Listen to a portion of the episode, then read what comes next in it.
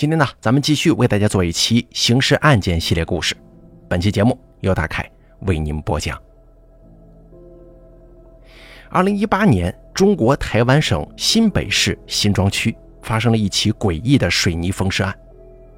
一名三十八岁的张姓嫂子，因为与三十七岁的叶姓小姑子长期不和，竟然用哑铃砸死她，然后用水泥把她埋在了自己的卧室里。更令人毛骨悚然的是，她的丈夫跟两个孩子竟然对此一无所知，他们就住在隔壁房间，却没听到任何动静，也没有闻到任何异味。那么，这究竟是一场怎样的姑嫂间的血腥争斗呢？这又是怎样的一场家庭悲剧呢？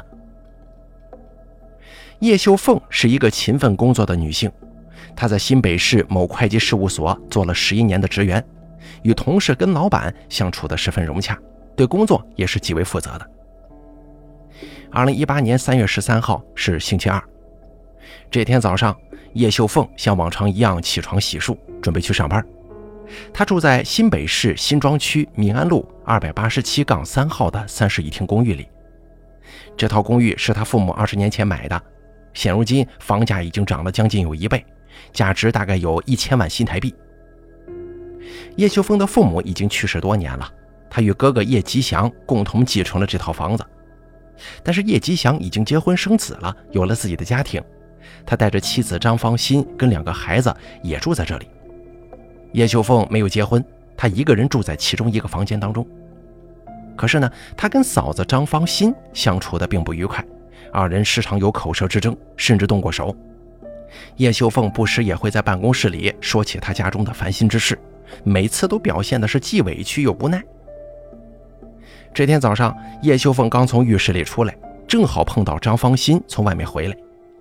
张芳心刚送完两个孩子上学，她看到叶秀凤就皱起了眉头。张芳心对叶秀凤很不满啊，她觉得叶秀凤占了他们家房子和资源，还总是跟她作对。她觉得叶秀凤应该搬出去自己住，或者说把房子卖给他们。张芳心还记得前一天的事情，叶秀凤打电话给她娘家。抱怨他的欺负，而张芳心的娘家打电话来质问他，这个让他很生气。他觉得叶秀凤是个不知感恩的人，竟然背后捅他一刀。当时张芳心冷冷地看了叶秀凤一眼，说了一句：“你还有脸回来呀？”叶秀凤听了之后也很不高兴，他说道：“这是我家，我为什么不能回来呀？”张芳心说：“你说什么？这是你家？你有什么资格说这是你家呀？”你不过就是个寄生虫，吃我们的，住我们的，还想占我们房子呢。叶秋凤说：“你才是寄生虫呢！你嫁给我哥哥，就想把我们家的东西占为己有。你知道吗？这房子是我从十八岁开始担负房贷的，我才是这个屋子的女主人。”张芳心说：“你胡说八道！这房子是你父母买的，他们死后是兄妹共同持有的。既然是兄妹共同持有，大哥就应该分得更多。”你一个单身女人住这么大房子干什么？你不如搬出去，把房子卖给我们，我们还能给你一些钱呢。叶秀凤说：“你做梦吧你！我才不会卖给你们呢。这房子是我父母留给我的，我要留着以后结婚用。你们有本事就自己买房子去，别想着占我便宜。”张芳心说：“你结婚，你也不看看你自己，都快四十岁了，还没有男人要，你就是个老处女，没人要的货，还想结婚呢？”叶秀凤说：“你少管我的事儿，我有没有男人跟你有什么关系啊？你自己也不怎么样，嫁了个没用的老公，生了两个没用的孩子，你就是个泼妇，没文化、没素质、没品位。”张凤新说：“你敢骂我？你敢骂我老公跟孩子？我告诉你，我老公跟孩子比你强一百倍，他们都是我的心肝宝贝，谁敢动他们一根汗毛，我就跟谁拼命。”叶秀凤说：“那就拼呐，谁怕谁呀？”反正我也不想跟你住在一起了。今天下班回来，我就把东西收拾好搬走，到时候咱们再算账。张芳心说：“算账？算什么账啊？我们欠你什么了？还不都是因为你这个不识好歹的小姑子，才闹得家里不得安宁的。你快点走吧，别再让我看见你这张臭脸。”啊，姑嫂两个人互相瞪了一眼，然后就各自转身走开了。叶秀凤拿起包包出门上班，张芳心回到自己房间，关上了门。他心中充满了怒火和恨意，他想杀了叶秀凤，他想让叶秀凤消失在这个世界上，他想让自己从此解脱。而张芳心决定杀了叶秀凤，这个不是第一次了。两天前，也就是三月十一号的星期天，张芳心也曾经想过杀死叶秀凤。那天下午，姑嫂二人因为一些琐事发生了争执，张芳心动手打了叶秀凤一巴掌，叶秀凤气得哭了起来。张芳心更加气愤，拿起客厅的菜刀追着叶秀凤跑。叶秀凤跑进了自己的房间，反锁了房门。张芳心在门外砍了几下，然后放弃了。当时张芳心的丈夫跟两个孩子都不在家，他们去了公园玩。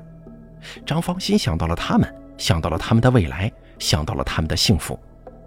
她不想因为杀了叶秀凤，从而毁掉自己的一生。她不想让自己的丈夫跟孩子失去她。她不想让自己的家庭支离破碎，于是她放下了菜刀，回到了自己房间，冲了个凉水澡，试图冷静下来。她告诉自己不能再这样下去了，要找个办法来解决这个问题，要让叶秀凤彻底的离开这里。于是乎，她想起了一部电影，那是一部香港电影，名字叫《千王一九九一》，是一部黑色喜剧，讲述了一群赌徒的故事。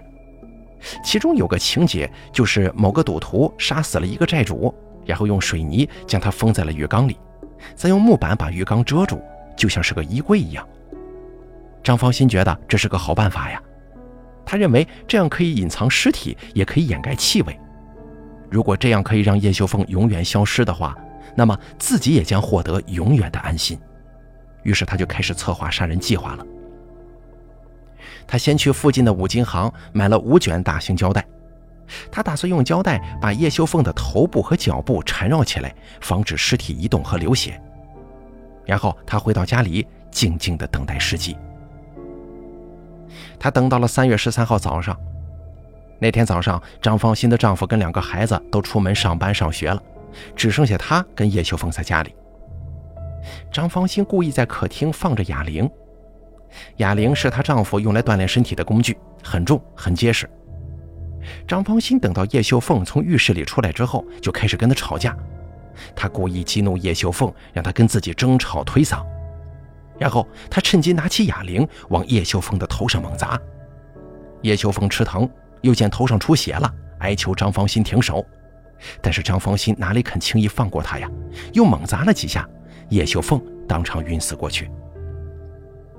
张芳心以为他死了，去到浴室洗手，可出来之后，他发现叶秀凤竟然还有呼吸，当即他就把叶秀凤拖到浴室里，然后活活淹死在脸盆里了。彻底杀死叶秀凤之后，张芳心把尸体用棉被和床单这些物品包裹起来，然后用胶带将头部和脚部缠绕起来。接着，他骑车再次去五金行买来三十包水泥和一些工具。回到家之后，他将尸体拖到叶秀凤的房间里，然后用水泥浇筑成坟包，将尸体完全封住。之后，他又把叶秀凤的床移到坟包上面，再堆上一些衣服，就像是一个床头柜一样，并且张芳心还打开了除湿机，点上了精油，试图掩盖尸体所散发出来的味道。然后他又收拾了一下现场，换了一身衣服，就出门上班去了。他表现得非常正常，就像是什么都没发生过一样。叶秀凤的失踪并没有引起太多人的注意，他的哥哥叶吉祥对他不闻不问，他对妹妹的生活并没什么兴趣，也没有什么关心的。他只觉得妹妹是个麻烦，总是跟自己媳妇吵架，影响家庭和睦。他也很希望妹妹能够早点结婚，搬出去住。两个孩子年纪也不大，对姑姑的存在没什么印象。也没什么感情，他们只是觉得姑姑是个陌生人，还总是跟妈妈吵架，打扰他们玩乐。唯一关心叶秀凤的人就是他的老板和同事了。叶秀凤在会计事务所工作了十一年，是一名非常优秀的职员。她工作认真负责，业务能力强，人际关系好，跟老板和同事相处得非常融洽，得到了大家的尊重和喜爱。可是，自从三月十三号那天开始，叶秀凤就没来上班了。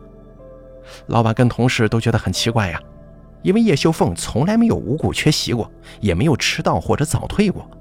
她总是提前到公司，最后才离开，他总是主动承担工作，不怕困难。老板和同事打电话给叶秀凤，但都已显示关机。他们还给叶秀凤发送短信以及等等其他信息，可都是没有得到回复。他们开始担心起来了。三月十四号，叶秀凤还是没来上班，老板跟同事更加着急了，因为叶秀凤曾经跟他们说过，她要去台东参加马拉松比赛。马拉松比赛是三月十六号开始的，但叶秀凤却三月十三号开始就没来上班了。难道是提前休假锻炼去了吗？老板跟同事询问了台东路跑协会，获知叶秀凤并未参加马拉松比赛。这下子他们更加不解了，到底叶秀凤去了哪里呢？她是不是出了什么事儿啊？三月十五号，叶秀凤的老板决定亲自去她的家中看看。他知道叶秀凤住在新北市新庄区民安路二百八十七杠三号的公寓里，与哥哥一家四人住在一块儿，而且跟嫂子的关系处得不好，经常吵架。他到了叶秀凤家里，敲响了房门，门开了，是叶秀凤的哥哥叶吉祥开的。老板向他说明了来意，问他叶秀凤在哪儿啊？叶吉祥显得非常淡定，说道：“哦。”我妹妹应该是去台东参加马拉松比赛了吧？她之前就跟我说过，她要去跑马拉松。手机打不通，可能是没电了。老板听了之后有些不信，他说道：“可是马拉松比赛是明天才开始啊，她怎么今天就去了？而且她也没跟我请假，也没有跟我们任何人联系，这个很不像他的作风啊。”叶吉祥说：“可能他想提前去适应一下环境，或者去玩一下吧。”他也或许是忘了请假，忘了跟你们联系，啊，你们不用担心，他应该没事的。可老板还是觉得不太对劲呢，就问道：“你有没有进过他的房间看看呢？说不定他还在家呢。”叶吉祥说：“没有，我没有进过他的房间，他的房间一直锁着，我我不好意思进去。”老板说：“那你能不能帮我打开一下？我想进去看看。”叶吉祥说：“行，我帮你开。”于是叶吉祥带着老板来到了叶秀凤的房间门口，他试着转动门把手，发现果然被锁住了。叶吉祥说：“看来他真的不在家。”老板说：“你有没有备用钥匙啊？”叶吉祥说：“没有。”这可怎么办呢？叶吉祥说道：“实在不行，找个锁匠来开锁吧。”随后，叶吉祥打了电话，找了个附近的锁匠，锁匠很快就到了。他用专业的工具，花了几分钟就把门给打开了。叶吉祥跟老板一起走进了房间，随后他们看到了一个十分奇怪的景象：房间里的布局明显被人动过，叶秀凤的床由左侧被移动到了右侧，而原先摆床的位置起了个凸，堆满了他的衣物。见此怪状，叶吉祥跟老板都觉得非常奇怪呀。叶吉祥走过去，把衣服拿开。不料发现下头竟然是一个半圆形的水泥包，看上去真的很像个坟墓啊！叶吉祥惊呆了，他简直不敢相信自己的眼睛和自己的想象。这这是什么？老板也惊呆了，他也觉得有些不妙。这水泥包，难道……